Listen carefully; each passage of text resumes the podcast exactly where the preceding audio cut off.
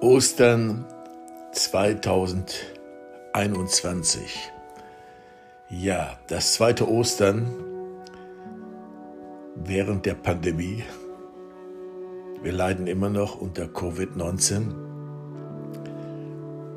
Und wer hätte gedacht, dass es ein zweites Ostern dieser Art gibt? Aber Jesus Christus ist immer noch derselbe. Er hat sich nicht geändert. Er ist immer noch derselbe, gestern, heute und in alle Ewigkeit. Und deswegen möchte ich eine kurze Osterbotschaft hier mitteilen. Etwas, was sehr, sehr tief geht. Und zwar ist das, was Jesus Christus am Kreuz auf Golgatha vollbracht hat, ja schon lange, hunderte von Jahren vorher prophezeit worden von einem namhaften Propheten Jesaja ich möchte vorlesen aus dem Jesaja Kapitel 53 ab Vers 3. Er war der Allerverachtetste, von Menschen verlassen, voller Schmerzen und Krankheit. Er war so verachtet, dass man das Gesicht vor ihm verbarg. Darum haben wir ihn nicht wertgeachtet. Fürwahr, er trug unsere Krankheit und lud unsere Schmerzen auf sich. Wir aber hielten ihn für den, der geplagt und von Gott geschlagen und gemartert wäre. Aber er ist um unsere Schuld verwundet und wegen unserer Sünde zerschlagen worden. Die Strafe liegt auf ihm, damit wir Frieden haben und durch seine Wunden sind wir geheilt. Denn wir gingen alle in die Irre, wie Schafe. Jeder sah nur auf seinen eigenen Weg aber der Herr warf unser aller Sünden auf ihn. Als er gestraft und gemartet wurde, tat er seinen Mund nicht auf, wie ein Lamm, das zur Schlachtbank geführt wird, und wie ein Schaf, das vor seinem Scherer verstummt und seinen Mund nicht auftut. Soweit mal der Prophet. Ja, wir haben schon einen interessanten Gott. Auf der einen Seite mächtig, allmächtig. Er regiert Himmel und Erde. Er regiert den ganzen Kosmos. Er hat alles geschaffen. Von ihm kam, kam alles.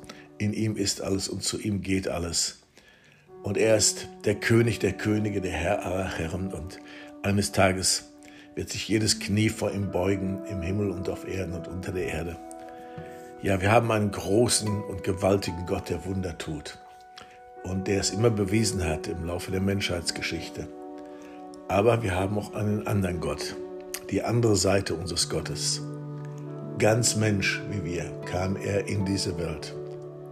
Er musste nicht kommen, er wurde nicht gezwungen, man hat ihn nicht aus den himmlischen Örtern hinaus geworfen und ihm befohlen, jetzt endlich mal Ordnung auf der Erde zu schaffen.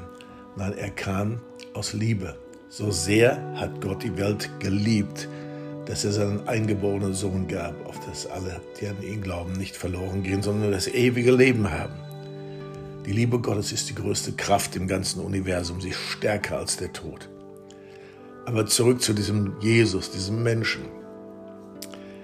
Ähm, zu seinen Lebzeiten, zu seinen Dienstzeiten, wow, da folgten ihm ganze Massen. Vom ersten Moment an strömten die Massen zu ihm und traten sich untereinander wollten ihn nur berühren, nur den Saum seines Gewandes berühren und unzählige Menschen mit unzähligen und unmöglichen, unheilbaren Krankheiten kamen zu ihm und sie wurden geheilt. Gebundene Menschen wurden befreit, ja sogar Tote wurden wieder dem Leben zurückgegeben und Trauernde wurden getröstet. Ja, mit diesem Jesus unterwegs zu sein, das war schon eine Nummer, ja, auch für die Jünger. Wow, da wollten die gerne, die Menschen wollten doch gerne mit ihnen zusammen sein, denn sie waren ja ganz nah an ihm dran.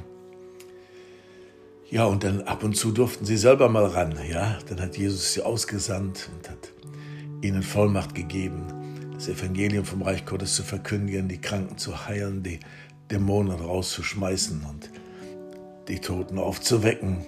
Und dann kamen sie zurück und ja, es hat funktioniert, Herr, waren sie ganz begeistert. Ja, und so waren sie unterwegs. Jesus hat sein Leben mit ihnen geteilt, hat kein Gebäude gebaut und hat gesagt, du, ich bin äh, zu Bürozeiten von dann und dann zu sprechen und dann haben wir zweimal in der Woche haben wir einen Gottesdienst oder so, sonstige Veranstaltungen. Nein, er rief sie in sein Leben und er teilte sein Leben mit ihnen. Und natürlich äh, teilten sie auch das Leben miteinander und äh, sie mussten es lernen in dieser Zeit, sich auch gegenseitig auszuhalten, zu ertragen, sich immer wieder zu vertragen, ja sogar einen Dieb den Judas, der immer mal wieder in die Kasse griff. Auch ihn mussten sie tragen und vielleicht haben sie ihn schon lange verdächtigt. Aber der Herr hat ja nichts gesagt, sondern hat ihn genauso behandelt wie all die anderen. Und äh, vielleicht lagen sie ja auch falsch mit ihren Gedanken. Ja, und dann hatte Jesus drei Lieblingsjünger und noch einen ganz besonderen Jünger, den er lieb hatte, ganz zuallererst, den Johannes. Damit musste man klarkommen. Man musste klarkommen mit den eigenen Niederlagen, denn manches Mal äh, hat es nicht funktioniert mit dem Heilungs- und Befreiungsdienst. Oder Jesus hat zu ihnen geredet und dann haben sie nicht verstanden, was er gesagt hat. Und dann bekamen sie so einen leichten über den Deckel. Wie lange muss ich noch euch ertragen, ihr ungläubiges Geschlecht? Ja, aber es war doch spannend, mit diesem Jesus unterwegs zu sein. Man war auch jemand, ja, man war in einer Innenbewegung, so könnte man sagen, in einer religiösen Innenbewegung im Land unterwegs. Und das Volk Gottes, die Israeliten, schöpften neue Hoffnung, denn er sagte ja, dass er der Messias ist. Geflissentlich haben sie natürlich alles überhört, was Jesus über sein Leiden, was Jesus über sein Sterben, was Jesus über ja, über das, diese eigentliche Sendung, die ihm lag, was er da sagte, das überhört man natürlich gerne will sowas will man ja gar nicht hören. Ne? Solche Leidensgeschichten, wenn man gerade in so einem geistlichen Höhenflug ist, Erweckung erlebt. Ja, und dann kam die Zeit und äh, die Jünger merkten, jetzt kommt eine Veränderung. Sie wussten noch nicht so richtig wie und dann haben sie zusammen das Abendmahl genommen, dann ging es in den Garten Gethsemane Dort hat Jesus wirklich gebetet, gefleht und gesagt, Gott, wenn dieser Kelch an mir vorübergehen kann, dann bitte aber nicht mein Wille geschehe, sondern dein Wille geschehe. Jesus hatte keine Unterstützung durch betende Jünger, sie schliefen immer wieder ein, immer wieder ein. Dann kam seine Gefangennahme, dann wurde es offenbar, ja, dieser Judas war doch ein falscher 50er in ihrer Reihe. Und äh, Judas hatte jetzt diesen Jesus verraten für 30 Silberlinge und einen Kuss. Und äh, das brachte ihm Verdammnis und später hat er sich, ja, Selbstverdammnis und später hat er sich einfach erhängt. Das war sein Ende. Aber die anderen Jünger, die sind dann auch abgehauen, als Jesus gefangen genommen wurde. Und auf einmal brach diese große Erweckung, dieser Enthusiasmus, dieser, dieser visionäre geistliche Aufbruch, er brach ein, von einem Moment auf den anderen irgendwie zusammen. Ja, sie flohen, als man Jesus gefangen nahm. Einer wollte noch kämpfen mit dem Schwert und haute dann einem Kriegsknecht das Ohr ab und Jesus sagte, hey, hey, hey, lass das mal. Wenn ich wollte, könnte ich Legionen von Engeln herbeirufen. Lass das mal, wer mit dem Schwert kämpft, der kommt durch das Schwert um. Dann heilte die Jesus diesen Knecht und hat ihm das Ohr wieder dran gemacht. Ja, aber auf alle Fälle war Jesus dann alleine. Und dann begann sein Leiden. Ja, vor Pilatus wurde er verhöhnt, verspottet.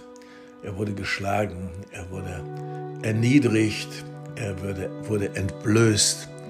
Ja, auf einmal war dieser Gottessohn, war er wie ein Haufen Schmutz in den Augen der Menschen.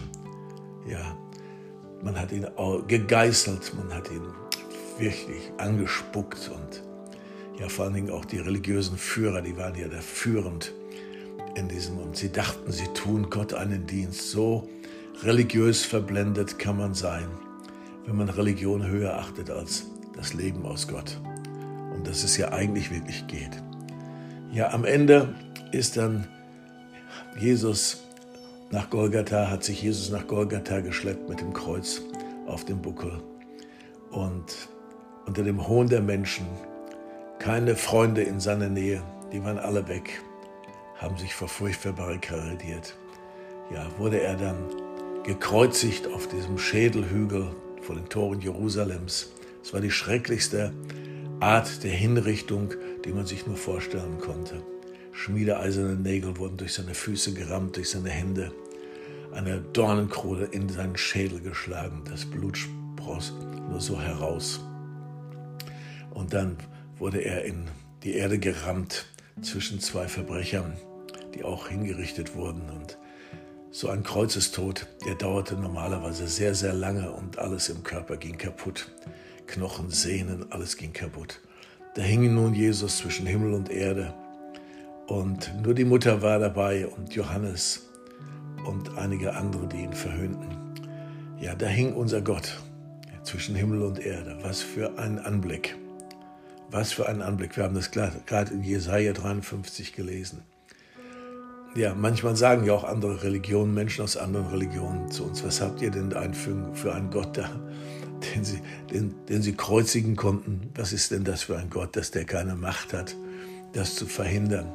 Aber wir wissen ja, das war notwendig, um uns zu erlösen. An diesem Kreuz trug Jesus alle Krankheit. Jede Krankheit, die man sich nur erdenken kann, hat er dort an diesem Kreuz gehabt. Jeden Schmerz, alles Leid dieser Welt, jede Dämonie, jede, jeder Fluch, alles hat ihn getroffen, jede Belastung, alles hat ihn dort getroffen. Und dort hing er und litt unaussprechliche Qualen. Und er hat nicht rebelliert, er hat sich nicht beschwert, er hat nicht geschrien, das ist ungerecht, ich war so ein guter Mensch oder wo sind meine Freunde, ich werde hier im Stich gelassen. Wir wissen, er hat alles ertragen wie ein Lamm, das zur Schlachtbank geführt wird. Und all das war ja notwendig. All das war ja notwendig, damit diese Welt Erlösung erfährt. Ja, und dann kam der dunkelste Augenblick, der dunkelste Augenblick. Vorher hat Jesus noch gebetet, Vater, vergib ihnen, denn sie wissen nicht, was sie tun. Welch ein großes Gebet.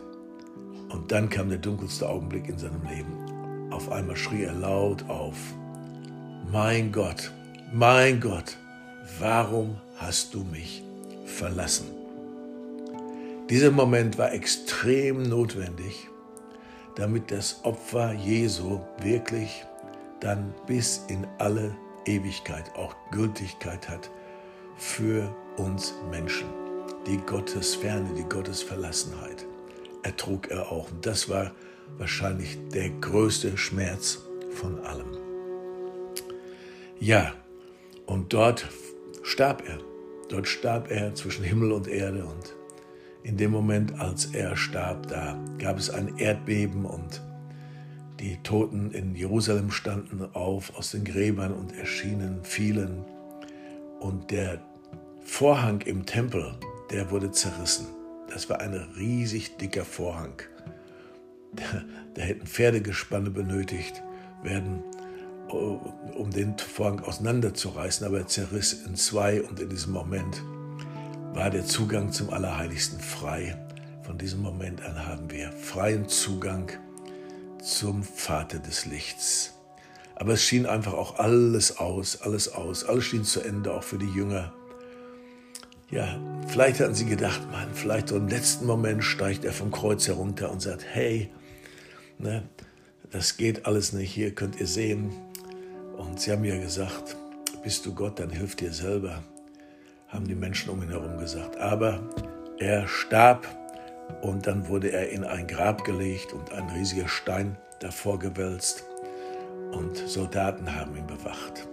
Ja, eigentlich ein sehr trauriges Ende.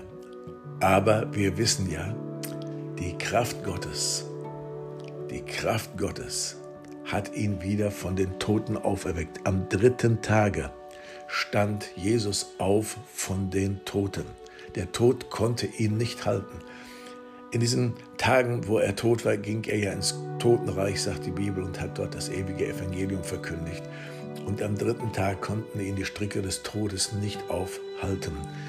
Auf einem Mal, in einer Sekunde, wurde der Triumph der Finsternis, der scheinbare Triumph des Teufels, verwandelt in eine absolut große Niederlage, die, die nie mehr rückgängig zu machen war. Jesus stand auf von den Toten. Jesus lebt. Ja, er hat auch den letzten Feind der Menschen besiegt. Das ist der Tod, das ist der letzte Feind. Und wer Jesus erlebt, wer Jesus aufnimmt, wer von neuem geboren wird, der bekommt ja diese nicht nur Vergebung seiner Sünden, nicht, Heil, nicht nur Heilung seiner Krankheit, nicht nur Befreiung von Flüchen, sondern die Gabe des ewigen Lebens. Ja, der wird leben in Ewigkeit. Halleluja. Jesus lebt. Er ist auferstanden. Er ist wahrhaftig auferstanden. Vielleicht noch ein Gedanke. Äh, immer wieder hört man ja, Jesus heilt, Jesus heilt. Und wir denken dann so oft an die physischen Krankheiten der Menschen und da sind so viele Wunder geschehen bis zum heutigen Tag. Aber wie ist es mit den anderen Krankheiten, den inneren Wunden? Oh, wie viele Christen gibt es doch, die mit inneren Wunden herumlaufen, noch nicht einmal aus der Vergangenheit, noch nicht einmal aus tiefster äh, Kindheit, aus tiefsten Nöten der Kindheit. Wie viele Christen haben sich untereinander Wunden geschlagen und ähm, haben nicht vergeben und laufen mit Verletzungen rum und ja, äh, proklamieren aber, dass sie an den auferstandenen Herrn und Heiland Jesus Christus glauben und das, was er für uns am Kreuz auf Golgatha vollbracht hat. Ich habe eine gute Nachricht. Jesus ist für alle Krankheit gestorben. In seinen Wunden sind wir geheilt, auch mit unseren inneren Wunden. Ja, ja, Halleluja. Die brauchen wir auch nicht tragen. Ja, die brauchen wir auch nicht tragen. Auch wenn du vielleicht Opfer warst, auch wenn du unschuldig und ungerecht behandelt wurdest. Und, oder du hast dann hast dich gerecht oder hast dich gerechtfertigt. Ja, all dieser Klamauk, all dieser Klamauk, alles ist am Kreuz bezahlt. Nicht mit Silber und Gold, sondern durch das kostbare und teure Blut unseres Herrn Jesus. Halleluja, das ist die gute Nachricht. Wir dürfen jeden Tag in dieser Auferstehungskraft, in dieser vollkommenen Erlösung durch Jesus Christus am Kreuz auf Golgatha leben. Ja, und dann kann man sagen, die Freude am Herrn ist meine Stärke. Und die Freude am Herrn soll auch deine Stärke sein. Und ich hoffe, dass das, was ich hier sage, was ich dir hier mitteile, dass es tief, tief, tief in das Innerste deines Lebens hineindringt und du dankbar wirst, dass Jesus Christus für dich gestorben ist. Ja, deine Sünde hat ihn eigentlich an das Kreuz gebracht, aber er hat dich geliebt schon lange vorher. Er hat schon lange vorher, bevor er ans Kreuz ging, zu dir Ja gesagt. Und er ist für dich dort gestorben. Als er auf, ausrief, es ist vollbracht, hat er dich gesehen. Welch ein wunderbares Geschenk der Liebe Gottes. Und da spreche ich dir zu. Ja, wenn du deine Sünden bekennst und lässt, dann ist er treu und gerecht und vergibt dir alles, weil er dafür gestorben ist. Halleluja. Es gibt ein Leben in Freiheit. Ja, Freiheit vom Fluch der Sünde, Freiheit vom Fluch der Krankheit und Gebundenheit, ja auch Freiheit vom Fluch des Todes. Jesus Christus lebt. Gott segne dich.